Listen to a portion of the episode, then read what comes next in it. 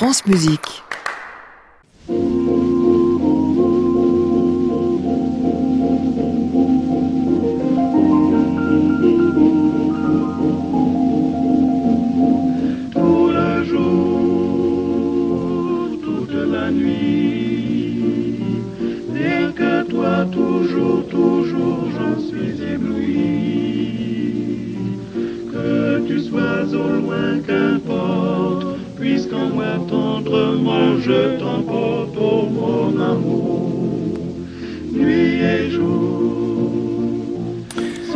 Bonsoir à tous et bienvenue dans le Classic Club sur France Musique tous les soirs de la semaine, 22h en direct depuis l'hôtel Bedford à Paris, au 17 rue de l'Arcade. On est allé chercher du côté de la télévision notre titre de ce soir, Top Chef. Oh, c'est pas malin.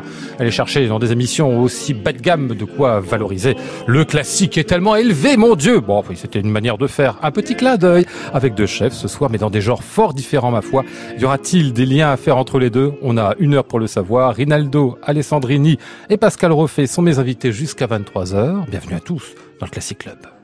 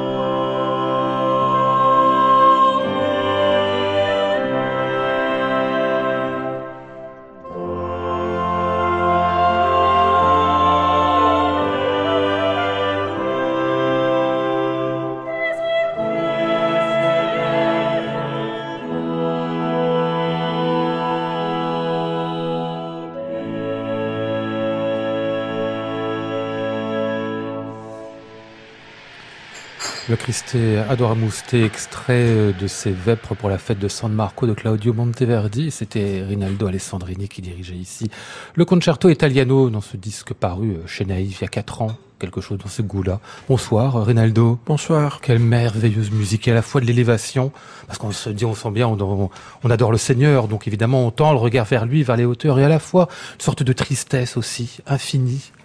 Oui, mais une sorte de tristesse, mais aussi une euh, certaine sensualité Mhm. hein, euh, en même temps que c'était euh, un de- des ingrédients essentiels dans la musique sacrée de cette époque, qui était toujours considéré, euh, comme on disait à l'époque, c'est le, le triomphe euh, de l'Église euh, militante Mhm. vis-à-vis de l'Église triomphante. Donc c'est l'union du ciel et de la terre. C'est pour ça qu'on ne peut pas renoncer à la sensualité comme élément humain Mhm. qui, qui apporte euh, de caractère essentiel, évidemment. Et Vraiment, pour les musiciens de cette époque-là, la sensualité dans la musique sacrée, ils y pensaient? Ah oui, Ou absolument. c'est nous qui projetons aujourd'hui quelque non, chose mais Non. quand vous regardez, quand vous regardez le, le- la peinture euh, du XVIIe italien, c'est quand vous regardez les Vierges, le, les figures de Maddalena, voilà, sont des. Ils sont pas d'extase. C'est l'extase, exactement. Ou en pleine jouissance, on ne sait pas d'ailleurs. C'est c'est- des figures très sensuelles. Ouais. Donc, C'est vrai qu'on n'est pas loin, enfin d'une certaine manière, dans l'esprit, évidemment, à l'époque, pas toujours, mais enfin de la de création de Bernin, par exemple, de cette espèce aussi de, de, de vous dites bien, de sensualité comme ça et de d'attachement au corps, à la chair. Exactement, exactement. Mais euh, disons que nous, on est un peu attaché à, à la à la division en genre de musique sacrée, musique pas sacrée. Mais dans le 17e, et surtout en Italie, il n'y avait pas aucune distinction. Donc, euh, la musique sacrée, de toute façon, c'était une traduction avec un texte euh, pas italien, donc en latin, Ouais. du musique que de toute façon était très commun au, au théâtre. Donc, euh, euh, on pouvait dire que c'était le théâtre comme euh, des circus et les églises comme des théâtres, plutôt. Et, Avec des échanges entre les deux. Voilà, exactement. Et, et c'était, et c'était comme ça. Mm. Les gens qui allaient, qui allaient à l'église, en général, on a, ils allaient plutôt pour écouter de la musique que pour suivre la cérémonie. Et Ah ouais. La musique, la qualité de musique est essentielle à l'époque. Et quand on dit euh, ces époques-là étaient très religieuses, ou elles l'étaient aussi, mais parce que il se passait plein de choses à l'église. Exactement. Ouais, Entre exactement. autres de la musique. Et probablement la cérémonie, c'était le moins intéressant ou le moins important. C'est ça. Ouais. Bonsoir Pascal Roffet. Bonsoir. Euh, Inutile de dire que c'est beau, se trouver d'entendre, c'est merveilleux. Vous- Vous aimez cette musique d'ailleurs Ah, mais vous j'adore ça. J'aimerais avoir le temps de m'y plonger de façon plus approfondie. Je trouve ça absolument magnifique. Et euh, il y a une, il y a une splendeur, un rayonnement euh, extraordinaire, une transparence, une luminosité. Et dans ce tempérament aussi, dans ce non vibrato que nous pratiquons peu, en fin de compte, dans les, dans les orchestres aujourd'hui.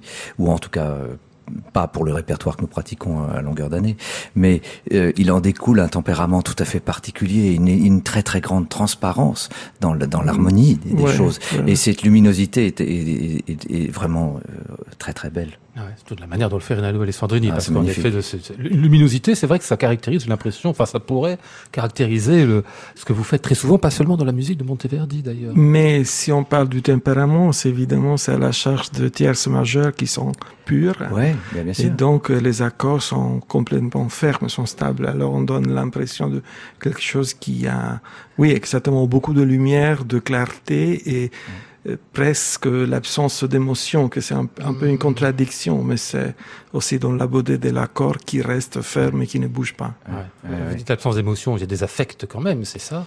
Mais Oui, c'est pas la même chose l'émotion, que des l'émotion telle qu'on affects, l'entend nous. mais dans ces cas-là, alors la corde qui est basée sur une tierce pure donne l'impression d'une très grande douceur à cause de la, de la manque de, de, de vibration. Et à partir Oui, justement. c'est une chaîne de, de valeurs, de, des arguments, de significations. Oui, Pascal, pardon. Non, je dis justement, c'est passionnant parce que euh, nous, c'est quelque chose qu'on qu'on vit, on vit pas de la même façon dans, dans, dans, les, dans les orchestres euh, aujourd'hui. Et euh, quand je parlais de transparence, c'est que vraiment ces accords-là sont, à la, sont très très stables et très clairs. Ouais. Et euh, c'est quelque chose que nous pratiquons assez rarement, en fin de compte, Mmh.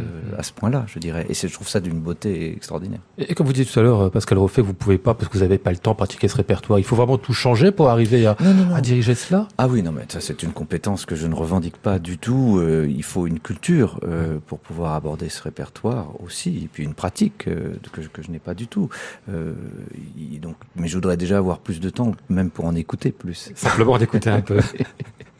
Cette pratique-là, vous l'avez développée comment Tiens, cette pratique de, de, de chef d'orchestre Rinaldo Alessandrini, c'est depuis le clavecin, en fait. On dira jamais assez que le- lorsqu'on pratique ces musiques, au XVIIIe siècle, XVIIe siècle, Monteverdi jusqu'à Jean-Sébastien Bach, ben, c'est depuis le clavecin finalement que tout un tas de choses euh, émergent, viennent dans l'orchestre comme une sorte de prolongement. Oui, mais disons que le, le fait de jouer les clavecins euh, avec un ensemble, Mhm. ça signifie déjà euh, euh, de le diriger un peu, parce que Mhm. le- la fonction du clavecin, c'est de tenir tous les musiciens ensemble. Et donc, même si on bouge pas les, les mains, et d'une manière ou l'autre, la contribution du clavecin, c'est de diriger Ouais. les ensembles plus ou moins grands, plus ou moins petits. À La, partir la de pulsion là, vient de vous, c'est ça Exactement. À partir de là, si on quitte le, le, le, le, le clavecin, ben évidemment pour un certain répertoire, Mm. euh, on imagine un peu de jouer, mais on imagine de donner exactement les mêmes informations que quand on joue la, on joue la basse continue. Mais évidemment, le, le- la répétition euh, face à un orchestre qui, qui, qui- qu'on peut diriger avec les mains, ça, ça, ça se déroule d'une manière, euh, ça se déroule d'une manière différente. Ouais. Surtout parce que, disons, là, la, la musique euh, baroque a ses mécanismes, euh, et voilà, qui changent si on aborde du, du Mozart, Mm. si on aborde du Haydn. Mais disons que le- les, principes, plus ou moins, c'est le même. On va parler de tout ça avec vous, messieurs. On va évoquer le concours Lontibo avec euh, vous, Lontibo Crespin, pardon, avec vous, euh, Pascal Roffet, puis aussi votre dernier disque avec l'Orchestre National des Pays de la Loire consacré à Pascal Dussapin. Et puis euh, pour Rinaldo Alessandrini, ben, on va aller tout de suite vers votre tout dernier disque, pour que celui-là avait déjà quelques années, Un viaggio a Rome, un petit voyage à Rome.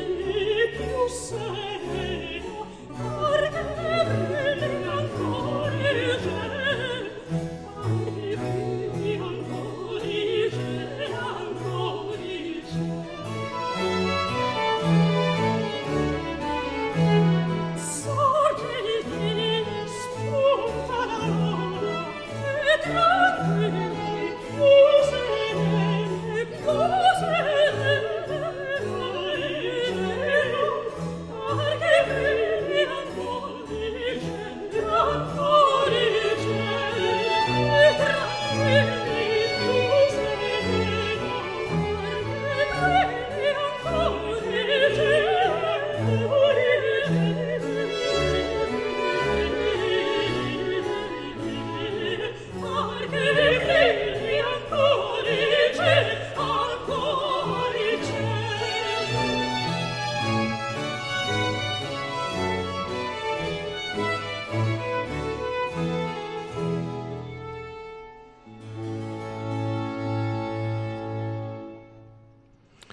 extrait d'Assis, Galatée et Polyphème, cantate de Georg Schendel, chanté ici par euh, Sandrine Pio, Saramine Gardo, le concerto italiano, dirigé par euh, Rinaldo Alessandrini sur ce Viaggio a Roma, paru euh, il y a quelques semaines sur le label Naïve. On va en parler dans un instant, mais enfin, moi, je suis quand même très étonné pendant les trois minutes que durait ce magnifique extrait qu'on vient d'entendre. Mes deux invités ce soir passaient leur temps à raconter des histoires de de, quintes plus grandes, de, tierces plus petites. Mais c'est l'impression qu'entre la contemporaine, même quand on est en quart de ton avec Pascal Roffet et, et, et les tempéraments de jadis de Rinaldo Alessandrini, c'est la même chose, Pascal, au bout du compte. Hein, c'est la même question qu'on se pose. Comment arriver à, à trouver la musique, les intervalles, les tempéraments les plus purs possibles? La pureté n'existe peut-être pas, notamment quand on, lorsqu'on est très nombreux, mais c'est vrai que c'est intéressant de se poser la question, euh, savoir sur quel type de tempérament on fonctionne, et c'était le fond de notre discussion en fin de compte, oui. et, et, et, de, et de, de voir euh, ce qu'il en découle aussi musicalement et le, le résultat. Alors c'est plus compliqué à l'orchestre, mais en ensemble on peut le pratiquer. Oui. Je pensais à Gérard Rizet, je pensais à la musique spectrale justement, où le même type de problème en fait se pose. Et quand on a la, la, le, le bon tempérament, la transparence s'impose d'elle-même. C'est-à-dire qu'on passe du temps, c'est pour ça qu'on passe du temps d'ailleurs à accorder Rinaldo Alessandrini et puis à, à se mettre ensemble. essayer de bien accorder. et ça y est. essayer de bien accorder. Accorder en soi-même, ça dit presque rien. Ouais. Et, mais après, il faut, ben, c'est évident pour le musicien, c'est essentiel de développer une, une attitude euh, très très très rapide à la correction de la, de la justesse. Parce que, surtout pour les cordes, disons que chaque note, c'est un peu on ne sait jamais ce qui va arriver. Non, je blague. Mais c'est essentiel pour la technique, surtout mmh. des instruments à cordes, de pouvoir corriger très rapidement mmh. et de se uniformer un peu là, disons, au caractère de l'accord qui arrive. Hein mmh. Ce dernier disque, donc, Rinaldo Alessandrini, Un voyage à Rome, euh, vous avez enregistré dessus du Handel, comme on vient de l'entendre, du Stradella, du Scarlatti, du Corelli aussi, euh, bien évidemment. C'est en fait enregistré des pièces qui sont liées, si je comprends bien, à la fin du 17e, au début du 18e, oui. et qui nous montrent, d'une certaine manière, ce que vous disiez déjà tout à l'heure, c'est-à-dire le fait que Rome est une ville incroyablement vivante musicalement à cette époque-là, pas seulement du côté de la musique sacrée. Essentiellement, à côté de la musique sacrée, le fait d'avoir... Euh, le pape euh, qui changeait tous les temps et qui voulait changer la discipline du théâtre. Donc il y avait des théâtres qui, euh, que, qui fermaient très, très souvent. Mmh. Et le pape d'après qui allait le réouvrir encore une fois, c'était un peu un peu instable. Et c'était ça la cause pour laquelle à Rome était nécessaire d'inventer des genres de musique mmh. qui pouvaient rassembler à l'opéra, et donc notamment les grands cantates euh, dramatique, soit l'oratorio. Euh, l'oratorio, c'est comme un, un opéra d'argument sacré. Et les cantates qui étaient chantées sans décor, ou presque sans décor, mais plutôt dans des palais privés parce qu'il n'y avait pas de théâtre public comme il y avait à, à Venise. Mmh.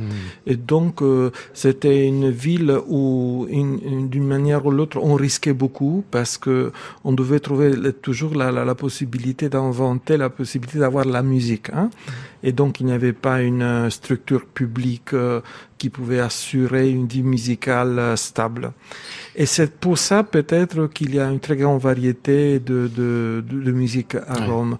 Dans le disque que, euh, que j'ai voulu enregistrer, j'ai voulu donner juste un coup d'œil dans une période très très limitée, donc euh, jusqu'au jour de, de Handel à Rome, que c'est au tout début du 18e, et quelques années avant avec euh, Stradella qui, qui composait ses oratorios pour la fin, la, la fin dans la fin du siècle, un peu quelques années plus tard que Carissimi. Mm. Mais il s'agit d'une euh, euh, oui, d'un moment très très très très riche où il y a une très grande variété surtout d'inventions, d'attitudes. Vous avez voulu faire plaisir aussi parce que c'est une très belle pièce, hein, tout ça. Hein. Ah, mais en général, quand on a la, la, la, la chance de pouvoir enregistrer de, disons, des anthologies hein, ouais. de musique plutôt qu'un programme monographique, c'est vraiment très, euh, c'est très excitant parce qu'on peut choisir entre le, oui, le, le mieux. Et oui, c'est ça, le mieux de ce qu'il y a dans, dans, chaque genre. Exactement. Avec deux chanteuses bah, qu'on aime beaucoup, hein, Sandrine Pio, Saramine Gardot, qui se retrouvent ici en duo dans ce qu'on vient d'entendre, et puis euh, euh, Sandrine Pio, euh, seule dans d'autres pièces. Bon, on va l'écouter ici dans du Scarlatti.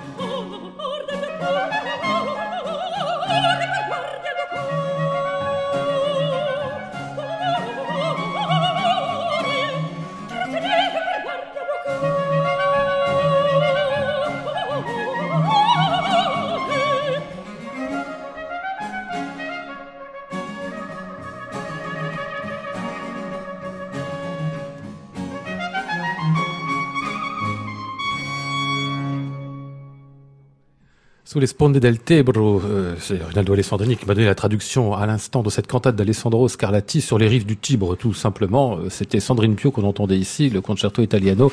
Euh, Rinaldo Alessandrini à la baguette Un Viaggio a Roma, c'est paru il y a quelques semaines chez Naïve. Il avait l'air tout, tout, tout admiratif de la trompette, euh, Pascal Refait. Pourquoi? Bah parce que jouer comme ça une, un instrument naturel, c'est absolument euh, extraordinaire. Redoutable. magnifique. Non, c'est pas c'est pas seulement redoutable, c'est c'est c'est merveilleux. Rinaldo Alessandrini, le nom peut-être du trompettiste, on va le dire. Gabriele Cassone. D'accord. Qui est un spécialiste dedans, qui fait des instruments. Ben, c'est c'est un euh, trompettiste qui s'occupe, euh, qui joue aussi de la trompette moderne, mais qui s'occupe de tout type de euh, trompette historique. Et moi, je fais avec lui aussi le concerto de Hummel, Mmh, avec ah oui. une trompette euh, euh, de- d'époque. Et il est très curieux, donc euh, et, ben, c'est son métier vraiment. Classic Club, Lionel Esparza, France Musique. À 22h24, on va dire deux mots, euh, Rinaldo Alessandrini, de l'Orchestre français des jeunes côté baroque. Je crois qu'on en avait déjà parlé, on s'était vu à, à cette occasion-là. Ça fait pas mal d'années déjà, ben, si je compte bien une douzaine, que l'Orchestre français des jeunes euh, tourne aussi euh, dans une session euh, baroque très euh, régulièrement. Vous en avez pris euh, la tête au moins pour cette année. Vous, vous l'avez déjà dirigé l'an dernier, L'année hein, passée, c'est ça. ouais, hein c'est la deuxième année. Et euh, cette fois-ci, donc, vous allez vous retrouver pour trois concerts à Soissons, Douai au Théâtre des Bouffes du Nord euh, à Paris, pour transmettre à ces jeunes musiciens la Water Music de, de Handel. De Dites-moi, c'est des, euh, c'est des musiciens, on va dire, de répertoire auxquels vous apportez du baroque. C'est vraiment une session de, de gens qui se destinent à la musique ancienne. C'est des musiciens qui sont sélectionnés. Et le, bon, le cours se, se déroule sur la euh, Water Music de Handel. Et c'était un morceau qui était choisi parce que ça donne euh, en particulier la possibilité de travailler et la musique de danse. Dans ce cas-là, il danse en style français, évidemment, qui était très, très, très à la mode euh, au 18e. Et donc, on parlera de, de, oui, du rythme, évidemment, de le style, de l'élégance, et de comment la, la danse était traitée et était, était dansée. Et à côté, il y aura évidemment tout ce qui regarde la, la vie d'orchestre. Donc, euh, jouer ensemble, faire, euh, être une pa- partie d'une, d'un projet d'ensemble. Donc, euh, comment l'orchestre peut communiquer avec euh, un public. Et C'est, c'est essentiel, hein, c'est pour partir avec euh, des idées très, très, très, très claires. Et il y aura aussi des enseignements de musique des chambres qui sont aussi essentiels pour euh, apprendre à s'écouter, donc euh, pour euh, s'écouter avec les oreilles et les yeux aussi, que c'est essentiel. Parce qu'on écoute avec les yeux. Et on écoute aussi avec les yeux. On va le savoir, les poètes nous l'ont dit, que l'œil pouvait écouter lui aussi. Euh, Dix jours, comme ça dure tout ça, même un petit peu plus, une douzaine si je compte tout, c'est-à-dire que ce sera vraiment très très complet. 25 musiciens pour tout ça autour de la Water Music. Et si vous voulez voir le résultat de ce travail, eh bien ce sera le 17 novembre à Soissons, le 18 novembre à Douai, le 19 novembre au Théâtre des Bouffes du Nord à Paris, tout ça sous la direction de Rinaldo Alessandrini. Alors tant qu'on est du côté des, des étudiants, enfin des jeunes musiciens en devenir, parfois de musiciens déjà merveilleux en soi, hein, Pascal refait le concours Long Thibaut Crespin. Vous êtes arrivé hier, avant-hier, je sais plus, euh, pour Alors oui, les, les musiciens de l'ONPL sont arrivés hier. Nous avons euh, hier soir et deux services aujourd'hui répétés avec les six finalistes euh, leur concerto euh, choisi pour le, les concerts qui ont lieu demain et après-demain. Parce qu'eux, ils sont depuis une semaine, mais là, ça y est, on oui, est au alors ils final. sont un tout petit peu fatigués, comme c'est souvent le cas en Eh fin oui, de concours, concours. parce que ils sont, ils- évidemment, ils n'ont pas cessé de jouer, mais euh, il y a des, il y a des candidats absolument remarquables. Ouais, bah, ils sont six donc au résultat. Ils six, on oui. pourra les voir donc demain, on pourra les voir après-demain à la radio, l'orchestre philharmonique des Pays de la Loire dirigé par vous, Pascal. Alors je dis quand même les concertos entre lesquels il devait choisir Beethoven, Brahms, Mendelssohn, Tchaïkovski, Dvorak, Sibelius. On va dire les six grands concertos pour violon du répertoire. Ça ne veut pas dire qu'il faut les avoir tous les six au bout de l'archer, mais il faut en avoir au moins deux ou trois dans le tas, c'est ça Oui, hein mais ils les, ils, ils les travaillent tous, ils les connaissent évidemment pendant leurs études, ils les travaillent. Après, c'est au bout d'une semaine de concours, savoir quel concerto on veut jouer, parce qu'ils en avaient présélectionné deux en fin de compte. Euh, ça, c'est leur choix à eux, euh, évidemment, et ça, c'est en fonction de leur personnalité et, de, et de leur état aussi. Ah ouais. C'est pas évident quand même du côté de l'orchestre, du côté du chef, parce qu'en fait vous devez les aider. Il faut pas trop les aider non plus. Si vous les aidez trop, vous faussez le, le, le, le Non, jugement, pourquoi non, non, il non, ne non. faut que les aider. Faire de la musique, c'est travailler ensemble. Et euh, non, non, au contraire, nous avons, euh, nous avons eu des musiciens s'y sont prêtés avec euh, un grand bonheur et une immense compétence. Euh, c'est de, de, de faire en sorte que les candidats se sentent le plus à l'aise pour s'exprimer comme ils le souhaitent. Ils sont là pour, faire des propositions importantes. C'est un concours, donc ils sont là pour montrer qui ils sont aussi. Donc je les laisse, euh, évidemment, euh, sauf si ça devient trop compliqué, mais je, je les laisse, je, je fais en sorte qu'ils aient le plus, le champ le plus large pour pouvoir s'exprimer. Qu'ils soient Et, vraiment eux-mêmes. Voilà, qu'ils soient eux-mêmes et qu'ils fassent de vraies propositions qui viennent euh, de leur personnalité la plus profonde. C'est ça. Vous n'allez pas imposer votre concerto ce soir-là, en tout cas. Non. Pas du Enfin, tout. En général, non. C'est Mais pas l'idée. Et d'ailleurs, c'est ce qu'on fait jamais. euh, Ouais. Enfin, sauf euh, accident. Qu'on a envie de pas être sympa avec un violoniste. Euh, ce sera donc cette finale euh, du concours euh, Thibaut Crespin euh, côté Thibaut cette année puisque c'est le violon bien sûr. Euh, demain vendredi 20h à l'auditorium de Radio France, samedi 19h la suite des finalistes toujours l'auditorium de Radio France. La remise des prix se fera à 22h45 samedi et vous pourrez suivre tout ça sur francemusique.fr si vous pouvez pas vous déplacer chez nous, ce sera en direct. Je vous signale encore qu'il y aura quelques-uns des meilleurs moments de ce concours qui seront diffusés sur notre antenne le 15 novembre. Ce sera euh, à ne pas rater. Allez, tiens, on va faire un petit tour euh, avec vous, Pascal Refait, du côté de la musique d'Henri Dutilleux, avec justement l'Orchestre national des Pays de la Loire.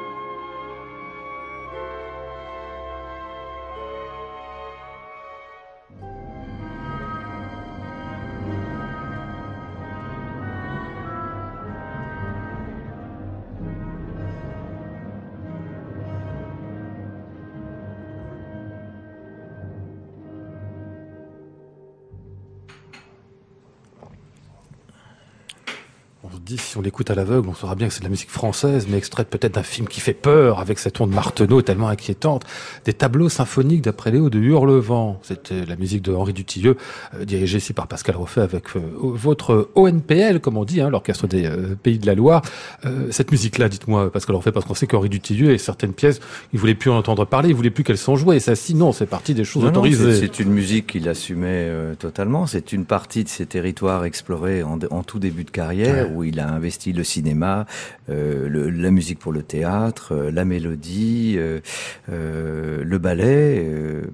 Henri Dutilleux explorait tous les territoires qui étaient à sa disposition. Mais c'est marrant parce qu'il y a des couleurs, parfois on se dit qu'on les retrouve bien des années après dans d'autres œuvres, je sais pas, dans le concerto pour enfin, tout un monde lointain ou encore... bien sûr, tout est déjà là. C'est ça, hein à la fois les couleurs, certains modèles orchestraux mm. aussi. Le traitement, le traitement orchestral, le timbre, la couleur Dutilleux, effectivement, sa transparence, la, la, façon dont il, dont il mixe les bois et les cordes. Oui. Ah L'orchestre sur les Pays de la Loire, ça fait combien de temps que vous y êtes maintenant, Pascal? 4 ans, 5 ans? J'ai commencé en 2013, j'ai été nommé en 2013, euh, donc ça fait quelques années déjà.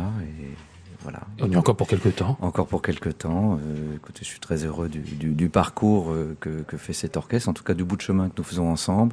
Euh, tant que nous avançons, ce qui est le cas, j'en suis heureux et je m'en réjouis. Ouais, vous leur avez proposé, évidemment, puisque vous êtes un chef qui connaît très bien le répertoire du XXe siècle et le, la création, euh, des résidences de compositeurs, et pas n'importe qui, parce qu'il y a eu oui. du sapin, avant c'était... Oui, oui, du sapin, Kaya Sariao, qui vient de terminer ah, sa résidence, ouais. et Michael Jarel arrive au mois de septembre. Effectivement, sont mes compagnons de route, je les connais tous bien et depuis longtemps, mais ce sont pas des résidences, euh, j'allais dire, normales, ce sont des résidences où je fais vraiment travailler les compositeurs, je les fais venir, non seulement pour saluer à la fin des concerts, pour venir aux répétitions, mais aussi pour travailler beaucoup avec tous les partenaires culturels qui nous environnent, avec euh, euh qui nous environnent, oui, pas avec avec les universités, avec les ouais. étudiants. Enfin, je, je, je, veux des compositeurs proactifs euh, et qui font euh, rayonner l'orchestre à travers leur personnalité aussi dans notre région et ça, ça marche très bien. Donc je le fais avec des, des, des compositeurs dont je sais qu'ils ont envie de partager euh, ce qu'ils font, voilà, alors de façon différente. Pascal et Kaya étaient, sont deux personnes très différentes, mais tous les deux ont énormément transmis. Ouais. Parce que c'est vrai, parfois la résidence, enfin on dit une résidence de compositeur, c'est un peu prendre l'oseille et tire-toi, hein, pardon d'être vulgaire. On mais est bien d'accord, c'est ça. C'est hein. ce que je ne voulais pas faire. ça je comprends. Fallait qu'ils soient un peu présents pour présenter leur œuvre aussi, se faire connaître. Oui, puis pour, pour montrer qui ils sont. Vous savez, on, on, dit toujours il faut désacraliser la musique. Et alors la musique contemporaine d'autant plus ouais. parce que parfois le langage est abstrait et que ça peut être plus compliqué. Mais il faut prendre le public par la main. Il faut emmener les gens. Et puis il faut leur montrer que ce sont des humains. Ce sont des gens comme vous et moi, mmh. juste des gens qui réfléchissent, qui travaillent, qui ont une pensée, qui ont, qui ont, qui ont une envie et qui ont des choses à partager. Mmh. Enfin, pardon. Est-ce que c'est vraiment des gens comme vous et moi les compositeurs? Non, c'est vrai, fait... Oui, pardon. Vous avez raison. C'est très prétentieux ma part. Bah, c'est pas ça, c'est qu'on reconnaît quelques-uns, enfin, on connaissez plus que moi, mais j'en connais quelques-uns aussi. Ils sont quand même pas tout à fait comme nous. Mais non, mais parce qu'ils ont des préoccupations, euh, ils ont une telle exigence pour eux-mêmes, et c'est, vous savez, moi, j'aimerais pas être compositeur. C'est, ça doit, ça doit demander un, un tel effort, une telle intensité d'introspection pour pouvoir produire et, et, oser produire quelque chose et le, et, le, et le laisser pour le partager après, c'est quelque chose d'incroyable. Puis le travail à la table, le travail, enfin, oui, le travail de grande solitude. Oui, en oui plus, hein. mais oui, bien sûr. Mmh. Puis après, on tombe, sur des chefs d'orchestre, il y a tout. Enfin bon. Oui. La alors, solitude, c'est compliqué. Quand on rencontre les autres, c'est compliqué. C'est un peu une image bah, de notre vie, non? J'espère que ça ne l'est pas. Justement, j'essaie de faire en sorte que cette phase-là, en tout cas, soit pas compliquée pour eux. on, possible. on parlera tout à l'heure, bah, dans un instant, de Pascal Dussapin avec vous pour ce disque qui nous arrive justement à l'instant. Je voulais qu'on revienne à Rinaldo Alessandrini pour le disque qui est paru juste avant celui dont on a parlé euh, tout à l'heure. Il était consacré celui-ci à, à Jean-Sébastien Bach et à ses sonates pour euh, flûte euh, et clavecin. Alors ça m'a l'air un, un, un peu compliqué. C'est des œuvres originales, tout ça Rinaldo, où il y a un mélange. Bon, hein. Nous avons enregistré le deux sonates euh, pour flûte clavecin. Ouais. Le deux sonates orthodoxes, disons.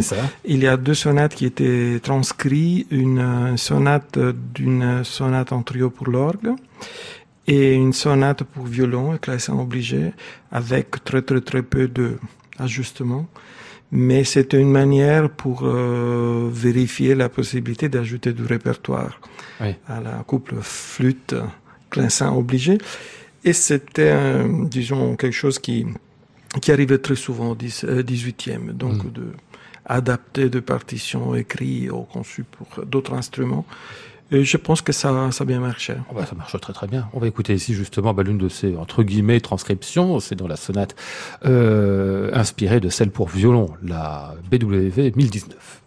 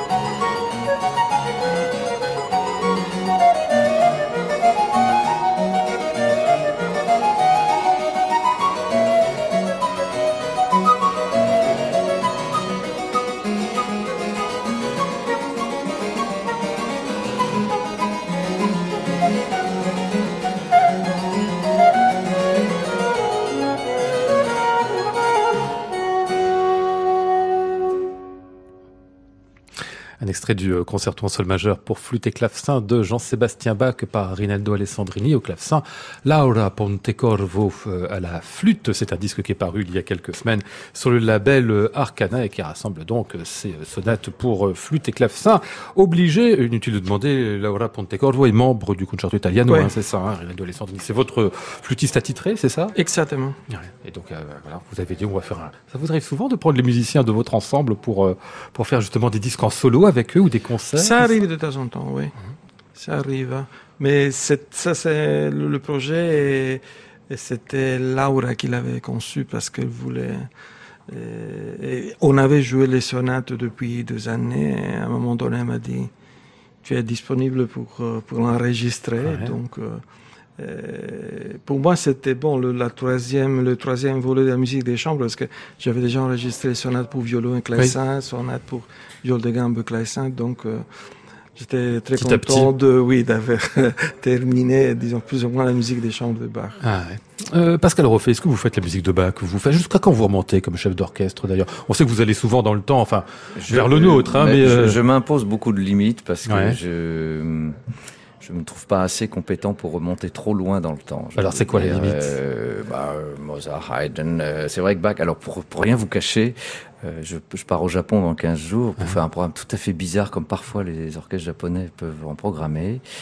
Et il y aura la première suite pour orchestre de Bach avant l'oiseau de feu de Stravinsky, une pièce de Take, le ballet complet et une pièce de Takemitsu. pourquoi pas Et alors, comme vous, comme on le disait tout à l'heure, hein. ouais, ouais. mais, mais comme on le disait tout à l'heure, euh, off, euh, ça me demande un travail immense de, de et puis alors il y a des danses à la française évidemment, et, de, et de me plonger dans cette répertoire-là que je maîtrise, euh, que, que je pratique peu et que je maîtrise moins bien, donc euh, ça me demande beaucoup plus de temps en fin de compte, mais à la fois c'est passionnant. Mais à nous aussi, hein, de toute façon. Surtout quand il faut pas, pas réinventer, mais il y a de la musique, vous savez bien, pour laquelle il a une mémoire tellement dense Mm, de enregistrements, de concerts, et quand il faut remonter à une probable première exécution, une Mm. première version, c'est difficile de se dépoiler, de, de, Ouais. de dépouiller de, de, de la mémoire hein, de tout ce qui... Oui, il faut faire le ménage. euh, Oui, exactement. faut oublier ce qu'on a en tête, c'est ça. Oui, il faut essayer de revenir avec des, des oreilles vierges. Enfin, il faut Exactement. aborder la partition avec des oreilles et des yeux vierges complètement. Oui, des oreilles et des yeux, exactement. Et vous, Rinaldo Alessandrini, c'est quoi la limite haute, je dirais tout à l'heure Bach, bien évidemment, Mozart, et puis après vous allez jusqu'où? Mais moi, euh, en général, j'essaie de diriger de la musique euh, pour laquelle je crois d'avoir quelque chose à dire. Mhm. Et le, le répertoire début 19e, ça m'intéresse beaucoup. Alors tout ce qui est, surtout le répertoire allemand, évidemment pour l'orchestre, donc que ce soit Mendelssohn, Schubert ou Ouais. Beethoven. Ça m'est arrivé de diriger du Brahms, euh, du Prokofiev. Ça va, c'est c'est bien, hein, c'est Oui, bien ouais. pour l'esprit. Franchement, je je crois pas de pouvoir ajouter quelque chose de essentiel à, à- aux- les symphonies de Brahms. Donc, euh, j'essaie d'être sage et de, de m'arrêter où il faut s'arrêter. Oh, mais des fois, on, est, on, est, on peut être lucide, mais on peut aimer ça aussi. Je sais pas, vous aimeriez tellement la musique de Brahms que vous auriez envie de le diriger tous les jours ou toutes les semaines. Non, c'est pas le cas quand même. Je sais pas, peut- peut-être dans le futur ça peut, ça peut m'arriver. Moi, je le, pour moi, euh, ça sera un défi.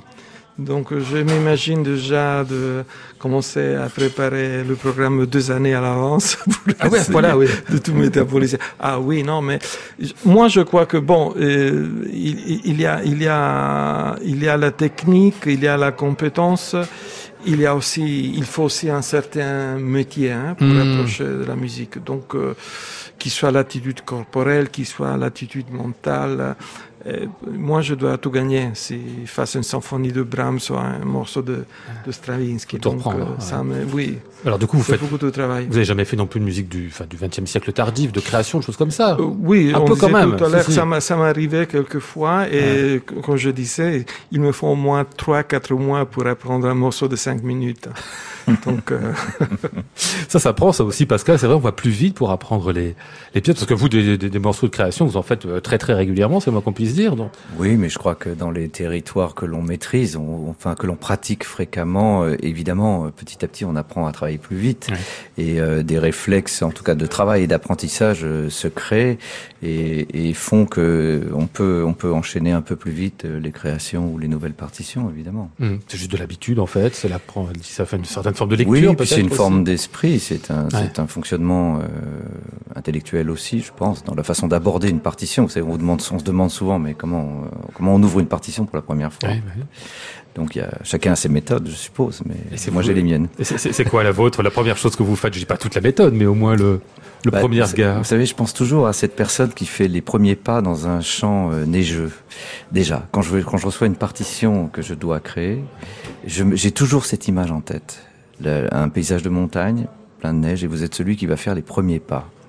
Et donc je, je parcours la partition d'un bout à l'autre, rapidement, comme ça, je feuillette en fin de compte. Puis après, je me plonge euh, et je lis quasiment note à note. C'est-à-dire note à note euh, verticalement, vous prenez une voix. Oui, après mais c'est simultané.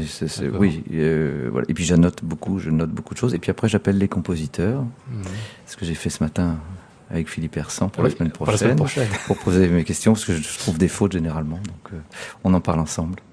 Allez, on va écouter ce disque euh, qu'on évoquait déjà euh, tout à l'heure, consacré à trois œuvres de Pascal Dussapin. Eh bien, ici, c'est Aufgang, concerto pour violon, avec en soliste Caroline Widman.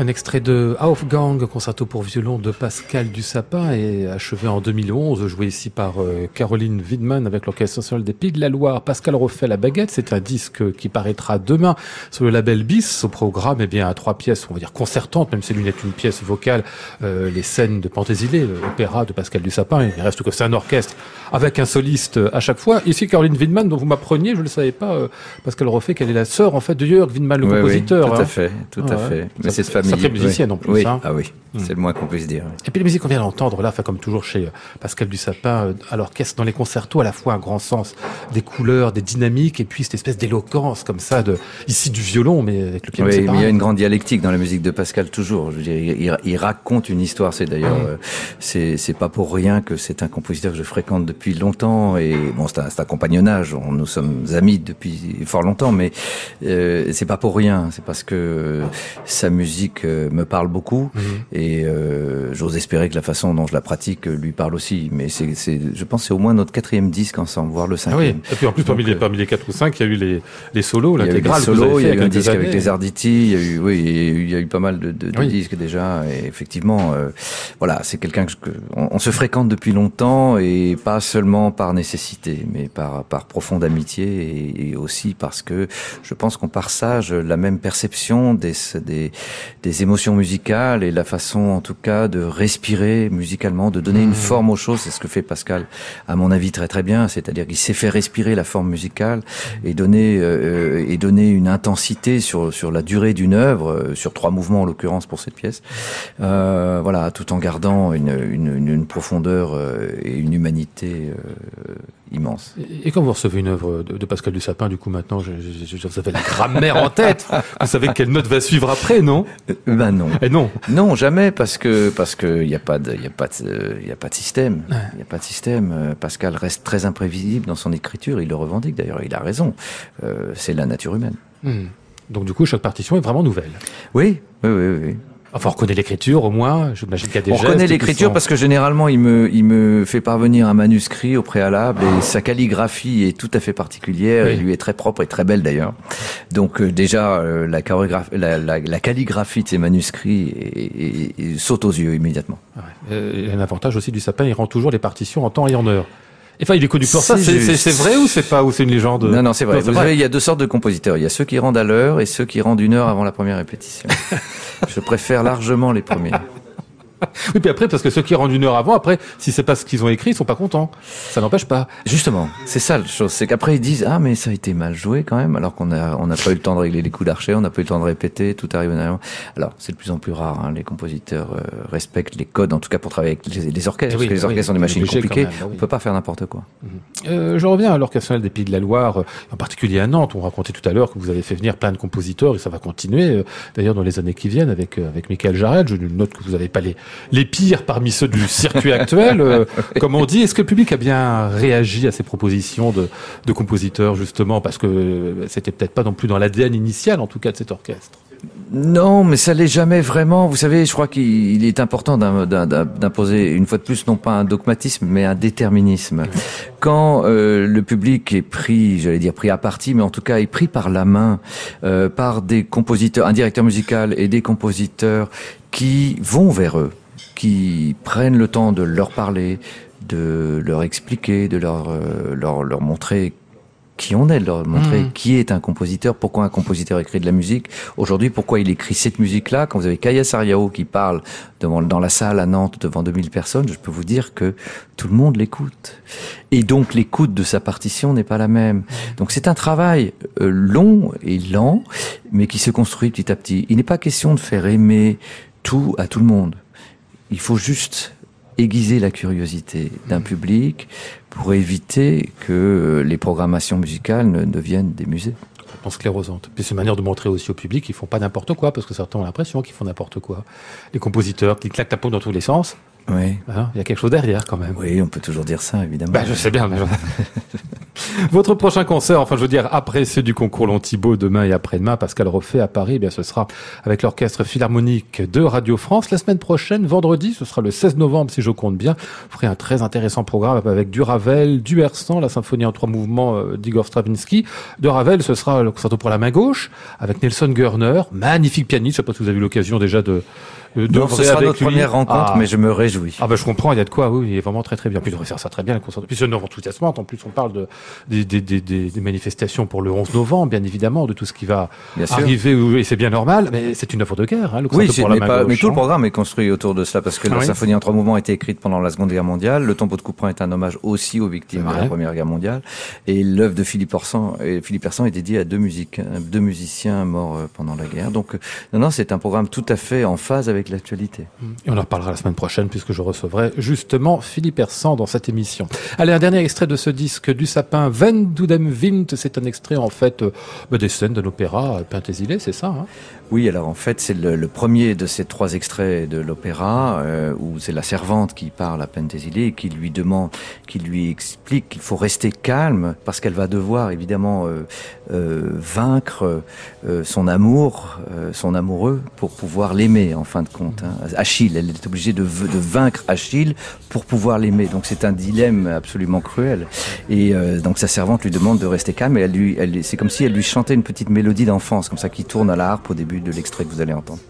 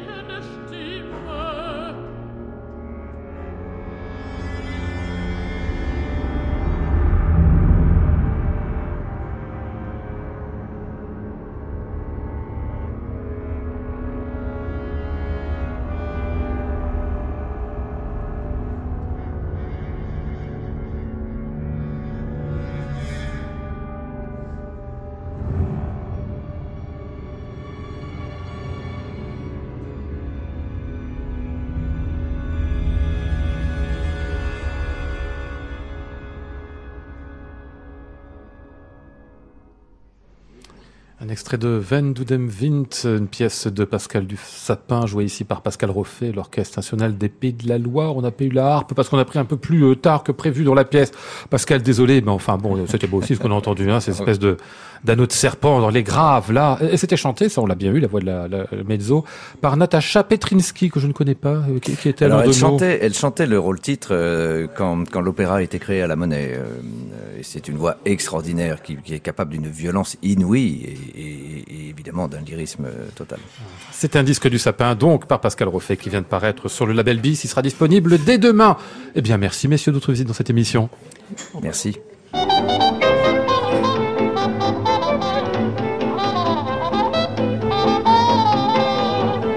Nous étions ce soir avec Maud Nourri, Flora Sternadel, Antoine Courtin, Pierre Bornard et Martin Guénard. Voici le ciel peuplé de ces moutons blancs. Voici la mer troublée, spectacle troublant. Je vous retrouve demain pour le Club des critiques. Ce sera une émission un peu particulière parce que pour une fois on ne parlera ni spectacle ni disque, mais résurrection, celle de la deuxième de Malheur. J'entends la ville qui me dit bonsoir et moi sur le quai de la gare, je dis de mon mieux des mots d'adieu.